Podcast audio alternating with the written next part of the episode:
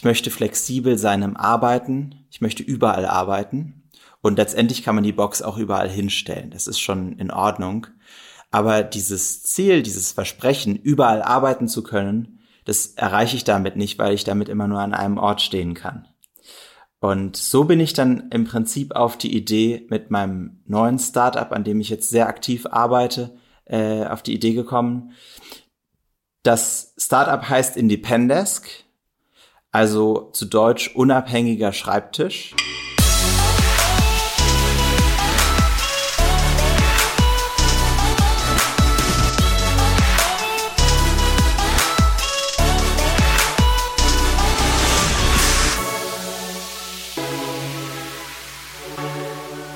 Heute im Podcast haben wir einen Gast, der gerade ein spannendes Startup gegründet hat, äh, welches eigentlich genau in diese ganze New Work-Zeit passt. Er will möglich machen, dass ich mir einfach per App kurz mal einen Schreibtisch um die Ecke klicken kann, wenn ich merke, dass ich vielleicht auch mal für ein paar Stunden oder sowas einen Arbeitsplatz brauche. Vorher aber herzlich willkommen zu Digitale Vorreiter, dein Podcast zur Digitalisierung von Vodafone. Und Vodafone hat etwas ganz Neues und Spannendes geplant. Den Vodafone Business Talk am 3. September um 14 Uhr geht es live in einem Stream mit einer tollen Diskussionsrunde zwischen dem Vodafone Business Geschäftsführer Alexander Saul, der Geschäftsführerin HR bei Vodafone, Bettina Karsch. Zu den beiden haben wir übrigens auch schon äh, Podcasts gemacht, super spannend. Und meinem Buddy und OMR-Gründer Philipp Westermeier. In einer höchstwahrscheinlich sehr kurzweiligen 90 Minuten Zeit möchten die drei sich über Sichtweisen auf das Thema New Work und daraus ableitend ja auch das ganze New Normal einlassen und darüber diskutieren. Ihr könnt live zugucken und da das Ganze live ist, könnt ihr natürlich auch live Fragen stellen. Dafür am besten jetzt schon mal äh, kostenlos registrieren. Ähm, kostet nichts, bringt aber ganz viel. Unten in den Shownotes dieser Folge findet ihr den Link und alles weiter. Also Donnerstag, 3. September um 14 Uhr unbedingt den Vodafone Business Talk einschalten. Thank me later. So, jetzt äh, ein kleiner Schwenk zu meinem Gast. Ähm, Carsten Kossertz ist Unternehmer und war mir eigentlich aufgefallen durch sein Startup äh, Outside Society. Macht aber inzwischen, er macht aber inzwischen noch ein anderes Thema, welches ich fast sogar noch ein bisschen spannender finde. Also darüber möchte ich gleich mit ihm sprechen, über beide Startups. Ähm, erstmal herzlich willkommen. Schön, dass du Zeit hast, Carsten. Hi.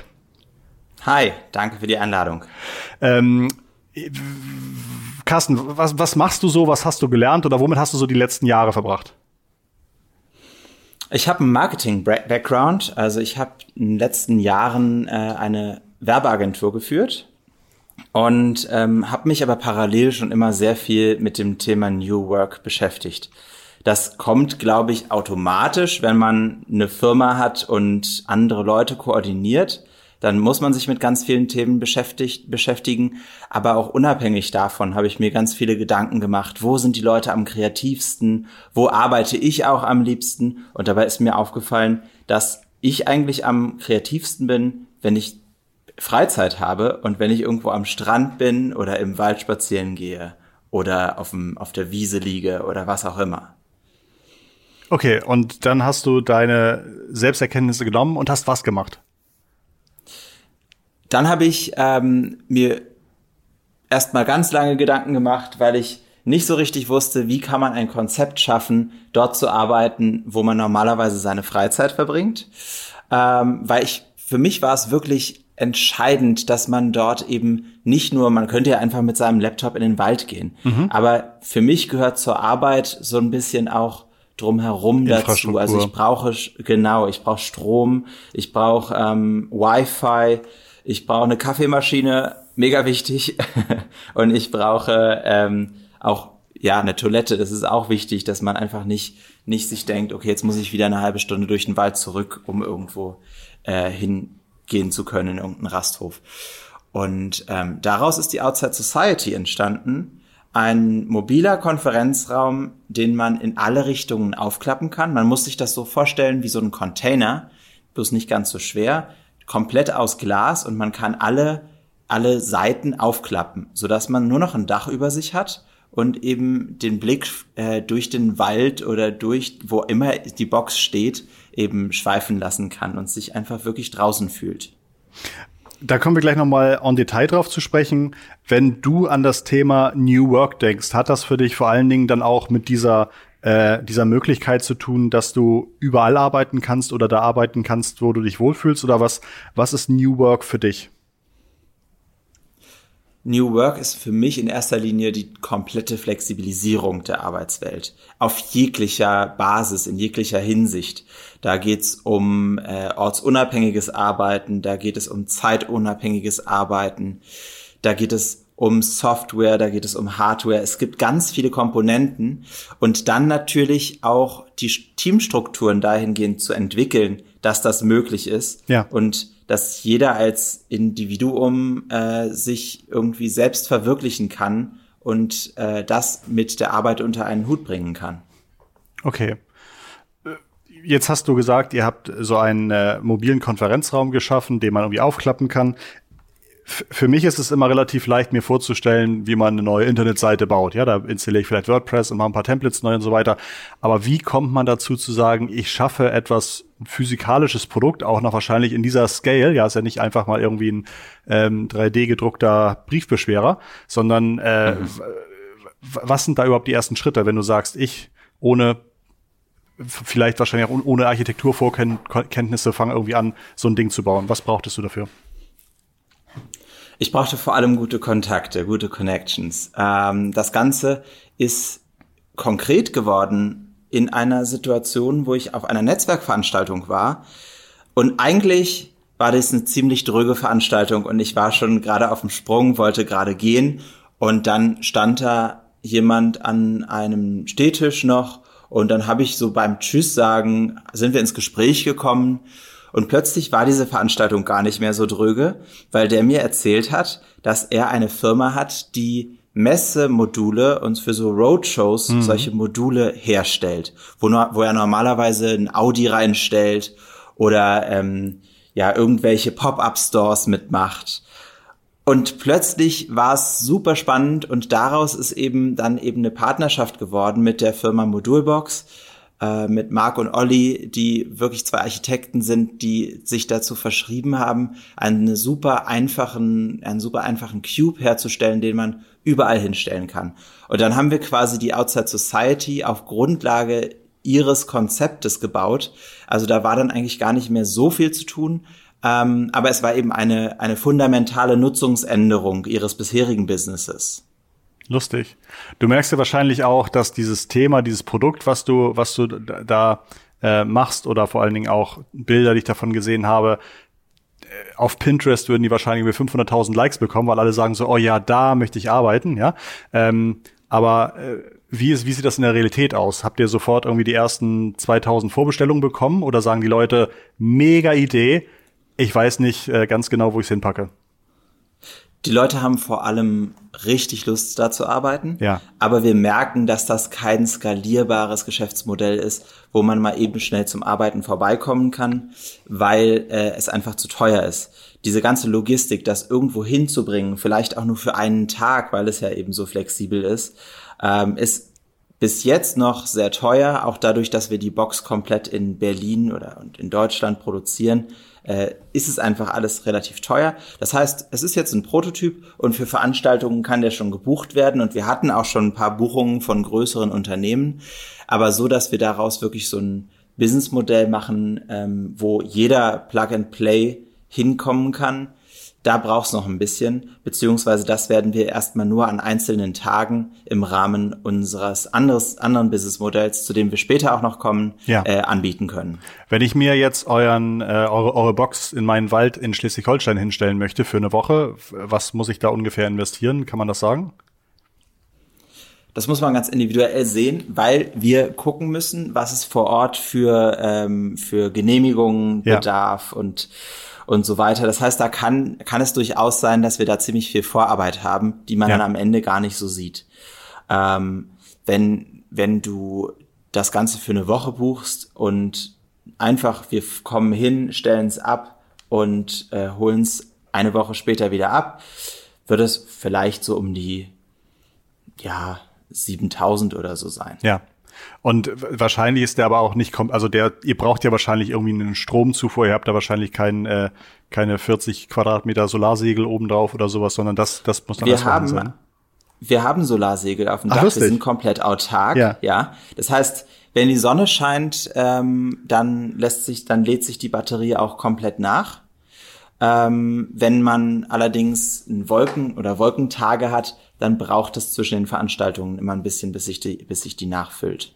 Hast du, ihr kriegt ja dann wahrscheinlich Anfragen. Hast du, ähm, kann, kann man was über die Leute sagen, die daran Interesse haben? Sind das eher große, moderne Unternehmen, die sagen, Mensch, das wäre was, um irgendwie unsere ganz kreativen Leute zu überfeuern? Oder hast du auch Mittelständler, äh, Mittelständler dabei, konservative Unternehmen? Fällt dir da was auf? Das ist ganz unterschiedlich. Also die eine Richtung geht sehr ins, in Richtung Firmencoaching, Naturcoaching. Also Coaches sind total interessiert. Ja. Weil für die bedeutet das einen totalen Perspektivwechsel für ihre, äh, für ihre Coaches.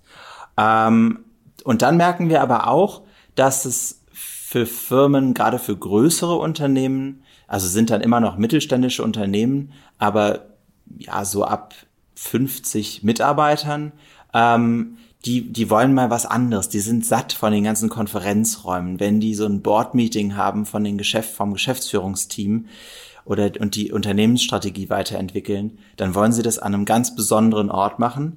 Das merken wir. Und dann gibt es auch ganz, ganz oft die Anfrage, ja, wir haben jetzt irgendwie so eine, so eine, so ein Projektmeeting, was wir durchführen wollen. Die werden dort auch total gerne gemacht und dann eben das Ganze ausklingen lassen bei einem Sundowner. Das ist nicht nur Arbeit, sondern das führt dann auch am Ende zu einer total schönen Teamstimmung, die da sich auf jeden Fall verbessert. Ja, das glaube ich total. Also ich, ich setze mich manchmal selbst gerne mit dem Laptop in den Wald, ähm, bis die Batterie alle ist und finde das eigentlich, also jedes Mal gehe ich raus und denke so, oh, das ist eine ganz andere Stimmung, man macht ganz anderes, anderes Zeug, man macht ganz andere, äh, bewusstere Entscheidungen. Ähm, insofern kann ich mir das super vorstellen. Du hattest eben schon gesagt, mhm. skaliert jetzt nicht äh, Hockeystick-mäßig, ähm, und deswegen genau. hast du dir irgendwie noch was, was, was anderes überlegt. Aber erstmal, was waren, was war so deine, was waren deine unternehmerischen Learnings ähm, aus deiner Outside Society?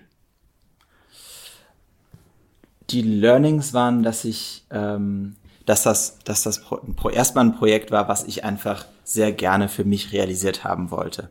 Dieses Bild einer Box, die im Wald steht, die sich an allen Seiten aufklappen lässt. Das ist einfach etwas, das lohnt sich daran zu arbeiten.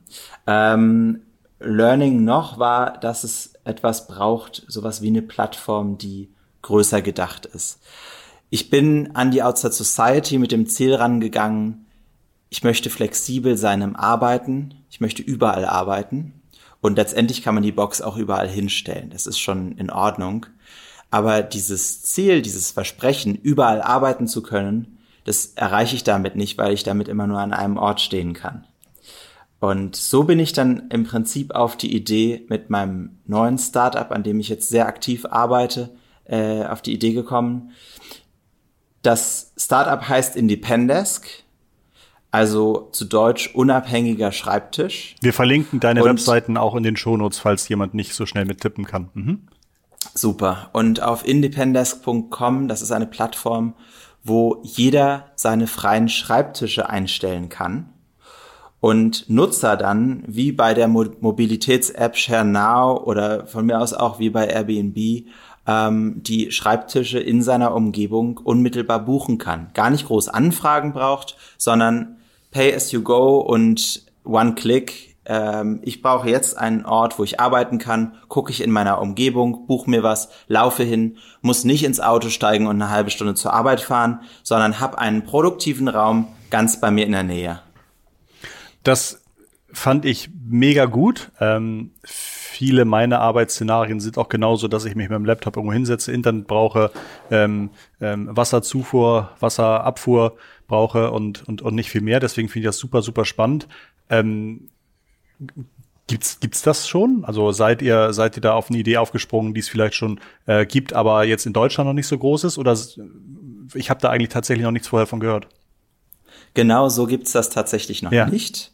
Es gibt ganz viele ähm, so Coworking-Netzwerke. Also da gibt's auch ganz tolle Apps, die irgendwie über 1000 Coworking-Spaces auf der ganzen Welt miteinander verknüpfen.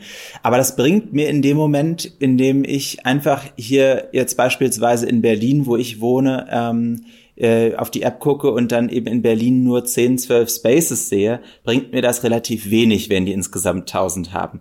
Mir würde es eigentlich mehr bringen, wenn es 1000 Spaces in Berlin gäbe, weil das da, da, dazu führen würde, dass ich überall einfach sofort arbeiten kann. So, das heißt, so bei so Coworking-Netzwerken, die stoßen natürlich an Kapazitätsgrenzen, weil es einfach dann gar nicht so viele Coworking Spaces gibt. Also ja. in Berlin beispielsweise gibt's 150 Coworking Spaces.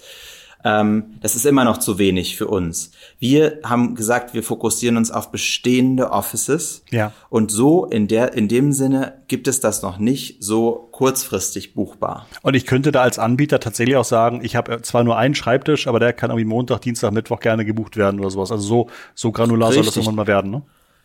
So, so ist das. Also mhm. so haben wir das entwickelt. So kannst du dir die App ab dem 15. September im mhm. App Store äh, herunterladen. Wow. Ähm, und kannst als Anbieter dich jetzt auch schon vorregistrieren. Das heißt, wir suchen jetzt gerade ähm, deutschlandweit eben Orte, die mitmachen, äh, Anbieter, die freie Schreibtische haben. Ähm, und du kannst dir dadurch als Anbieter natürlich einfach was dazu verdienen. Also einen Teil von deiner Miete, Gewerbemiete zurückkriegen. Und das ist eben schon eine schöne Perspektive, gerade jetzt in der Corona-Zeit, wo ganz viele Firmen auch schrumpfen mussten, ja. äh, Corona-bedingt die werden ja trotzdem nicht aus ihrem Mietvertrag rauskommen. Bei Startups ist es ähnlich. Viele Startups mieten auf Vorrat, weil sie wissen, sie werden wachsen und dann nicht umziehen wollen. Äh, dann haben sie halt eine Etage, die irgendwie für ein halbes Jahr ungenutzt ist und aber schon ausgestattet ist mit, mit Desks und mit Stühlen. Ähm, die kann dann auch auf jeden Fall nutzbar gemacht werden. Also da kann jeder der auch zum Beispiel durch Homeoffice äh, seiner Mitarbeiter freie Kapazitäten tageweise hat, das ganz flexibel immer anpassen. Hm, heute sind fünf Plätze frei, morgen sind vier Plätze frei, kann man alles über die App äh, einstellen. Welches, welches Pricing bietet oder empfehlt ihr da den Anbietern? Also grundsätzlich ist es völlig abhängig von dem Ort und von der Location also von der, von der Positionierung in der Stadt und was es für eine Location ist. Ich denke, also man darf das, jeder darf das selber festlegen. Das kennt man von Airbnb, da legt ja auch jeder Vermieter selber mhm. fest. Ich denke, am Ende werden wir bei sowas landen wie zwischen 15 und 30 Euro pro Tag. Mhm. Das führt dann pro Monat irgendwie ähm, zu 300, 400 Euro, die man sich on top pro Desk verdient. Ähm, das ist schon ganz, ganz in Ordnung. Ähm, ich gehe aber auch davon aus, dass wir Special Locations haben werden. Also wenn man jetzt, wenn man jetzt ein total cooles Büro äh, beispielsweise in Hamburg direkt an der Elbe hat, dann ist das was, was auf jeden ja, Fall klar. teurer sein darf und wo die Leute auch mehr zahlen werden. Wir haben jetzt zum Beispiel auch den Berliner Fernsehturm mit an Bord. Der Berliner Fernsehturm wird die höchsten Arbeitsplätze Deutschlands anbieten sehr großartig, aber da wird, da ist es dann, denke ich mal, auch ganz verständlich, wenn man da nicht für einen Zehner am Tag oder Zwanziger am Tag, sondern dann eher so 50 bis 80 am Tag ähm, dann sich dort einmieten kann. Ja, ab, absolut. Das ist ja cool da, da sprichst du wahrscheinlich, du hast ja schon gesagt, ihr sucht jetzt Orte, die mitmachen oder sowas und du sagst auch, es ist wichtig, dass da irgendwie viel Angebot da ist. Und das ist ja immer bei Marktplätzen so das große Problem. Ohne Angebot kommt keiner dahin, um zu suchen. Ohne Nachfrage Richtig. stellt keiner sein Angebot rein. Ähm, was sind da so deine Ansätze, dieses, diese, diese initiale Marktplatzherausforderung zu lösen? Naja, ich glaube, es gibt gerade einen wahnsinnigen Bedarf bei Anbietern. Und deswegen sind Anbieter auf der Suche nach neuen Konzepten und auch bereit, dann einfach mal so eine Startphase mitzumachen, wo vielleicht am Anfang noch nicht so super viel los ist. Das ist aber auch gerade in so einer Situation auch ganz gut, weil die ganzen Workflows, die man hat, die muss man ja dann auch erstmal erproben. Was ist denn da, wenn dann plötzlich jemand vor der Tür steht? Was muss ich machen? Was muss ich dem sagen? Äh, wie schaffe ich es, dass der, dass ich jetzt nicht eine halbe Stunde mit dem rede, weil das ist definitiv nicht Ziel der Sache, ähm, dass man, dass man da groß viel Arbeitszeit verliert durch sowas. Ähm, also da muss man auch ein Gefühl für kriegen und dafür ist es gut, wenn man noch nicht alles auf 100 Prozent ausgelastet hat, denke ich. Was sind deine präferierten Marketingkanäle, um das, äh, um das Startup bekannt zu machen, außer natürlich unser millionenfach gehörter Podcast? Oh, andere hatte ich jetzt eigentlich gar nicht. Dann, Nein, Spaß. Äh, brauchst du ähm, ähm, also Performance Marketing ist extrem wichtig.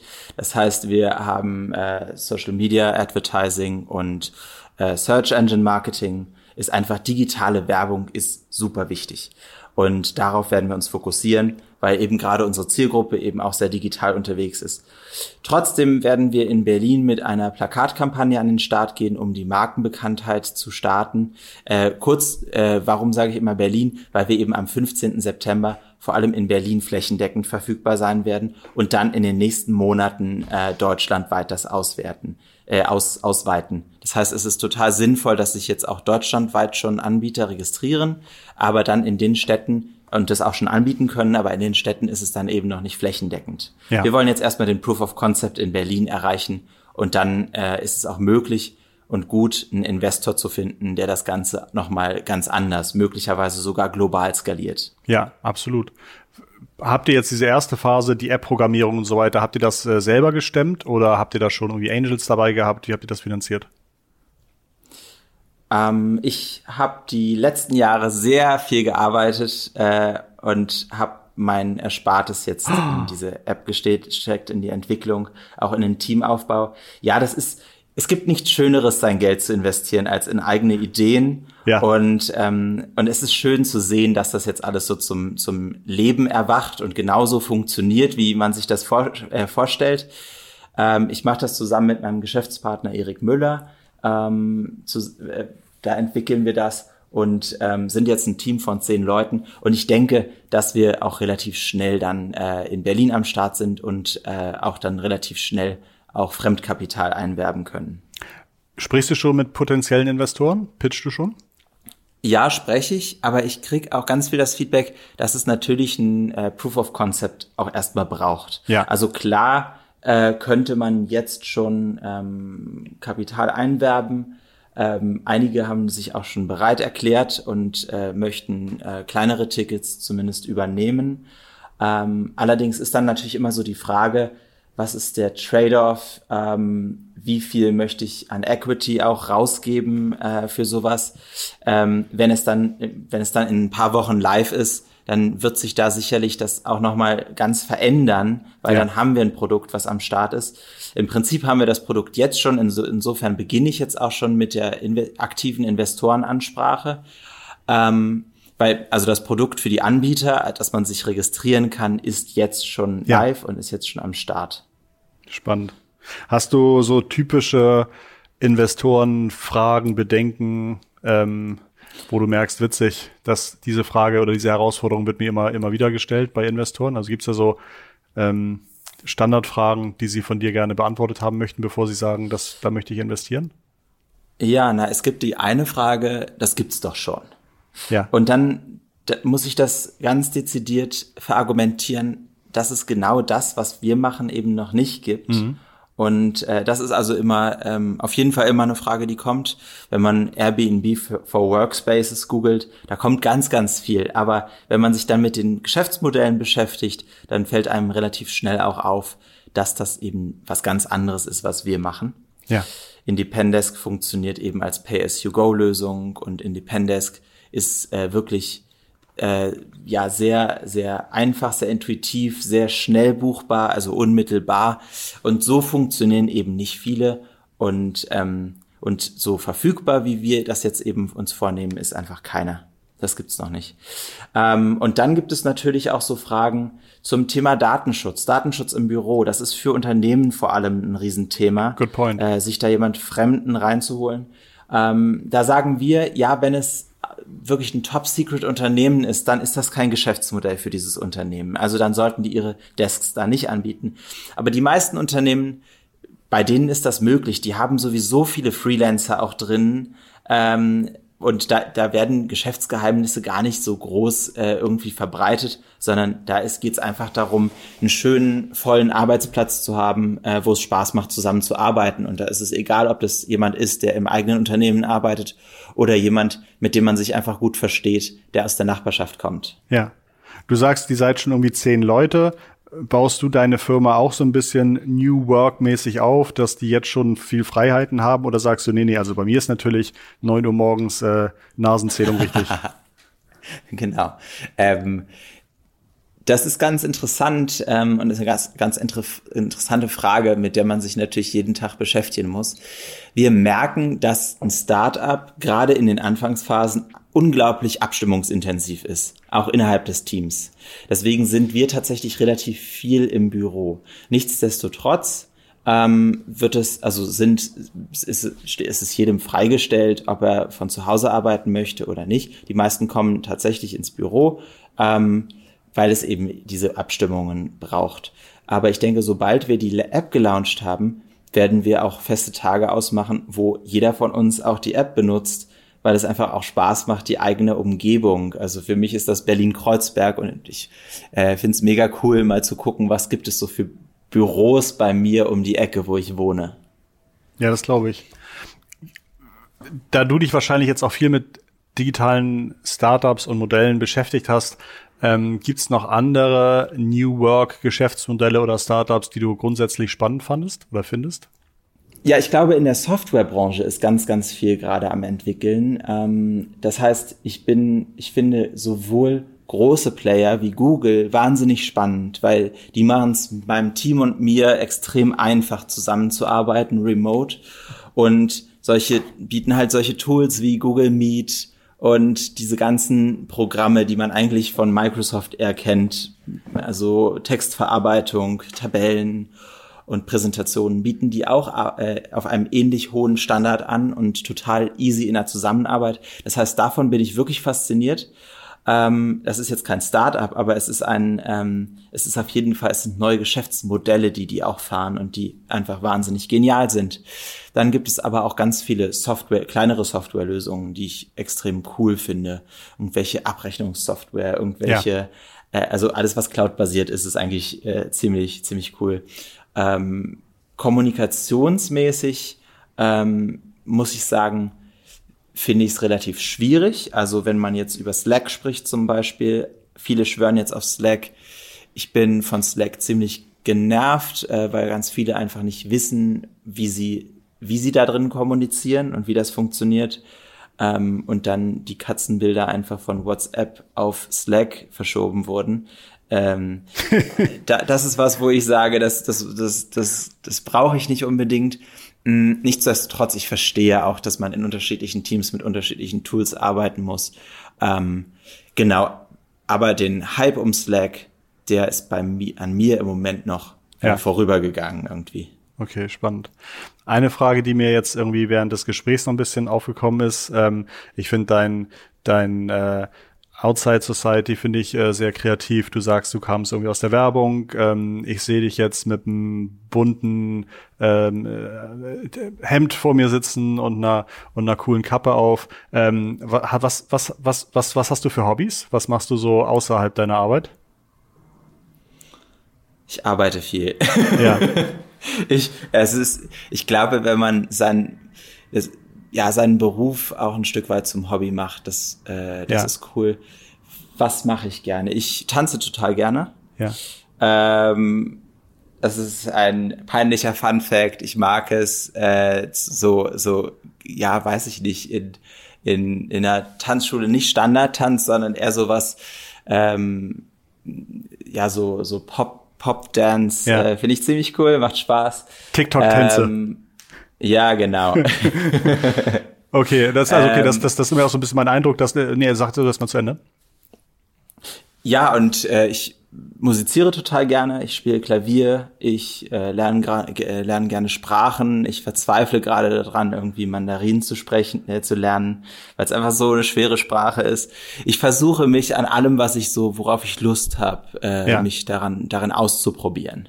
Okay, wow, das ist ja doch rel relativ viel. Weil ich, genau, ich hatte so ein bisschen das Gefühl, dass du ähm, deine ganze Kreativität, die in dir steckt, äh, oder dass du gar nicht so einen großen Unterschied machen willst zwischen das ist Arbeitszeit, das ist Freizeit, sondern im Grunde ist irgendwie alles Lebenszeit. Und ähm, deswegen sollte man das Geld verdienen auch so ein bisschen angenehm und, und, und äh, nicht so äh, festgelegt gestalten. Also das auf jeden ich, Fall. Nehme also ich so ein bisschen mit. Auf jeden Fall. Das äh, lerne ich auch so ein bisschen, wenn ich, oder merke ich, wenn ich mich mit äh, Geschäftskontakten unterhalte. merke ich, wie viele in den letzten zehn Jahren aus meinen Kon Geschäftskontakten einfach jetzt auch schon sehr enge Freunde geworden sind, mit denen man eben auch privat ganz viel macht oder privat beruflich oder mhm. beruflich, aber dann so viel, dass man wirklich sagt, okay, das sind wirklich gute Freunde. Ähm, ich finde, man sollte das Ganze, also schlimmes Wort für mich ist Work-Life-Balance, weil es immer so Work gegenüberstellt zu Life. Wer das so sieht, der, ähm, der verschwendet ganz viel Lebenszeit. Ich verstehe, dass man Freizeit braucht. Das ist total wichtig. Aber dann sollte man eher sowas wie Work-Leisure-Balance oder äh, irgendwie sowas, sowas sagen. Ähm, weil, weil ich finde für mich das Arbeiten total wichtiger und ein total großer Teil auch meines, äh, meines Gesamtlebens, auch privaten Lebens ist. Ja, spannend. Also dein Produkt finde ich super gut. Ich wäre sofort ein ein Kunde bei euch. Ähm, ja, hoffe, bitte, nutze ich, es. Ich hoffe, dass das, ich hoffe, dass, wann sagtest du, geht das live? Mitte September. Am 15. September. Richtig. Okay, sehr schön. Und als Anbieter kann ich mich jetzt schon registrieren. Ihr habt schon einen Deal mit dem Berliner Fernsehturm gemacht.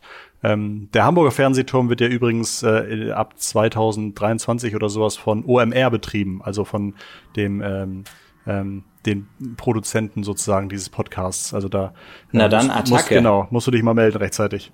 Alles klar. Ja. Ähm, äh, vielen, vielen, vielen Dank, Carsten. Ich wünsche dir wirklich ganz viel Erfolg, weil ich auch tatsächlich Bock habe auf dein Produkt.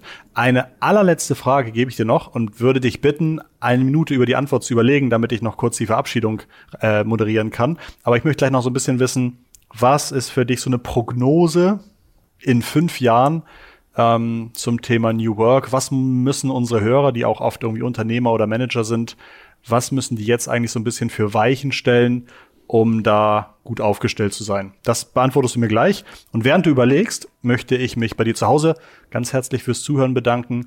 Ich habe mich sehr wohl gefühlt, dass du eingeschaltet hast und hoffe sehr, dass du auch nächste Woche Montag die nächste Folge Digitale Vorreiter von Vodafone hörst. Am besten drückst du dafür hier im Podcast auf den Abonnieren-Button. Ähm, ganz lieben Dank dafür. Alright, Carsten, äh, welche Weichen muss ich jetzt schon stellen, damit ich in fünf Jahren New Work-mäßig gut aufgestellt bin? Was meinst du? Du musst zusehen, dass du flexibel bist. Du ja. musst ähm, sowohl flexibel deinen Mitarbeitern gegenüber sein, als auch flexibel im Kopf mit deinem Geschäftsmodell. Viele Geschäftsmodelle werden sich extrem verändern und das ist auch richtig und in Ordnung so. Ähm, aber du solltest eben deinen Mitarbeitern auch den Freiraum geben und verstehen, dass dein Office nicht der Ort ist, an dem deine Firma äh, repräsentiert wird, sondern überall da, wo deine Mitarbeiter sind, wird deine Firma repräsentiert. Denn die verstehen sich als deine Marke, als Markenbotschafter, äh, egal wo sie sind und je mehr sie sich individuell entfalten können, umso lieber sind sie auch Markenbotschafter. Mega Schlusswort. Großartig. Vielen Dank. Viel Erfolg beim Rollout. Sag mal irgendwie Danke. Äh, Bescheid, wie es gelaufen ist in ein paar Monaten oder sowas. Danke, dass du hier warst.